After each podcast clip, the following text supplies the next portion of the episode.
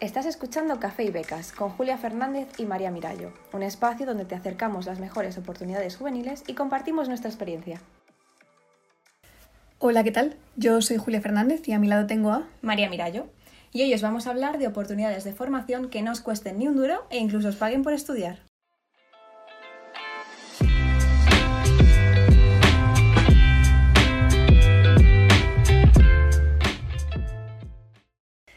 Nos han dicho que la única manera de tener éxito profesional es eh, haciendo nuestra carrera, luego sacándonos un máster y entrar de lleno en el mercado laboral.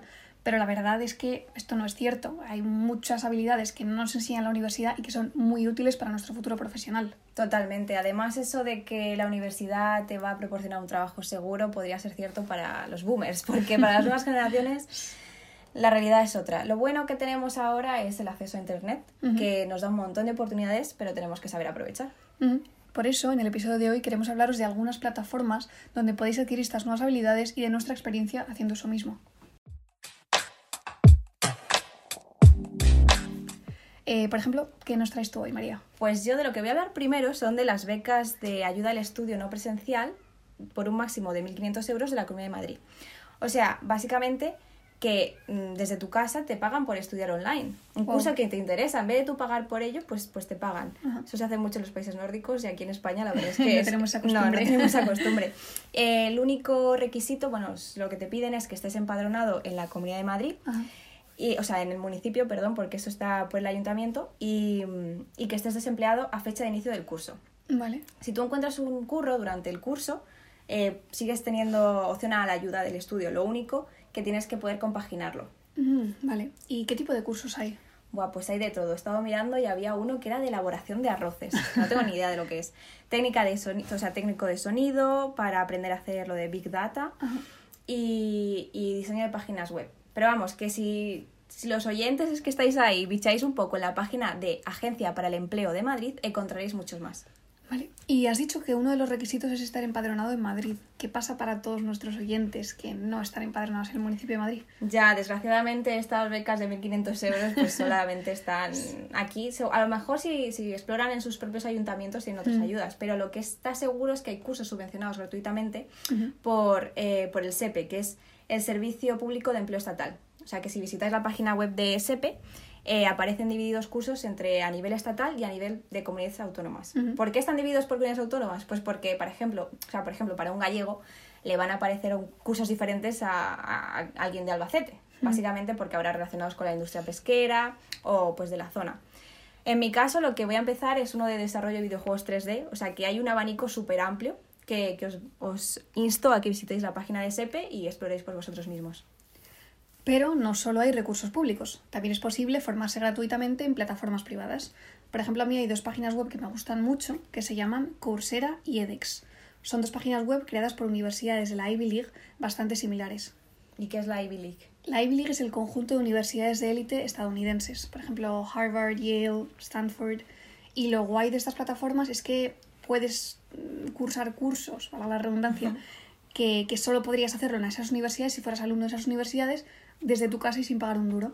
Por ejemplo, uno de mis cursos favoritos y también uno de los más aclamados es el de Justice de Michael Sandel, que solo podrías cursar si fueras estudiante de filosofía o de política en Harvard y que gracias a estas plataformas puedes cursarlo desde tu casa. Vamos, que si tu sueño siempre ha sido ir a Harvard, enciende el ordenador y empieza por ahí antes de, antes de cruzar el, y es verdad que a mí personalmente pues, me interesa más este perfil de cursos porque estudio Derecho y Políticas, pero en estas plataformas podéis encontrar cualquier tipo de curso, vengáis de la rama que vengáis. Eh, hay muchísimos de informática, de ciencias de la salud, de, humanidades, o sea que sea lo que sea en lo que estáis interesados, ya sea por vuestra carrera profesional o por hobbies, eh, os recomiendo mucho que miréis estas plataformas.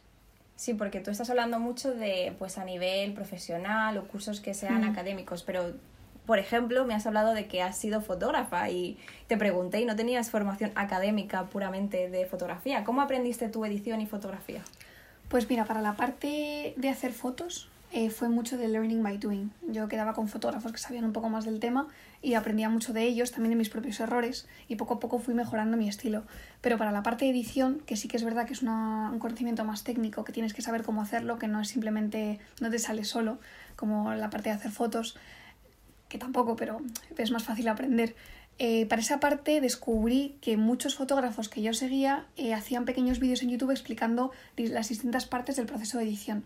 Entonces era una, una, manera de aprender buenísima porque es como si tuvieras a un fotógrafo a tu lado en tu casa explicándote mientras tú estás editando una foto cómo hacerlo, qué pasos seguir y cómo conseguir una imagen pues, con la mayor calidad posible. Total, a mí me encantan también los videotutoriales de YouTube, pero he de decir que peco de acabar clicando en los vídeos relacionados, acabar en vídeos de gatos, o sea que es un poco un vórtice temporal YouTube. Sí, sí, de hecho, lo utilizaba mucho hasta que descubrí Skillshare, que es una plataforma de cursos, o sea, lo hacen creadores eh, profesionales y siempre solamente, o sea, solamente es educativo, por así decirlo. Ajá.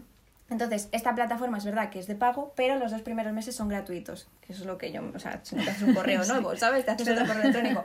Pero yo como soy una persona que se obsesiona y entonces em, quiero aprender una nueva habilidad en una semana, pues me hacía cursos express y ahí tenía todos los recursos y a lo mejor lo hacía ocho horas al día. Y como mm. tienes dos meses gratuitos, pues te renta mucho.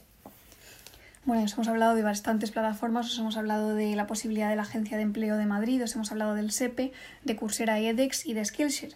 Eh, pero además de todas estas plataformas, os recomendamos mucho, mucho, mucho que estéis pendientes de las redes sociales. En redes sociales es muy fácil empezar a seguir algunas cuentas que ofrezcan este tipo de oportunidades o las publiciten y demás.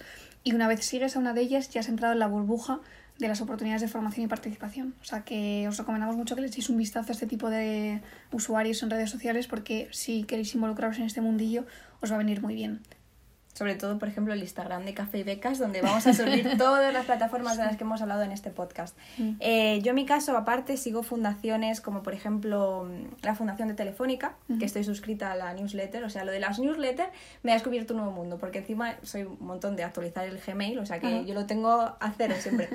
Y ahí es donde descubrí, por ejemplo, eh, la opción formativa de 42 Madrid, que es para aprender programación. No es eh, online, es presencial, es en el norte de Madrid pero está 24 horas al día, 7 días a la semana abierto. O sea, tienes lo mejor de, la formación presencial, que es básicamente un profesor que está ahí contigo y te ayuda, pero es flexible. O sea, que siempre va a haber alguien que te pueda echar una mano. pues qué, interesante. Súper interesante. Así que nada, meteros en 42 Madrid y le podéis echar un vistazo. Esperemos que os haya gustado el episodio de hoy, que os haya resultado útil la información que os hemos compartido y que os atreváis a formaros a partir de ahora en estas plataformas. Y nos vemos la semana que viene. Hasta el siguiente podcast. Chao.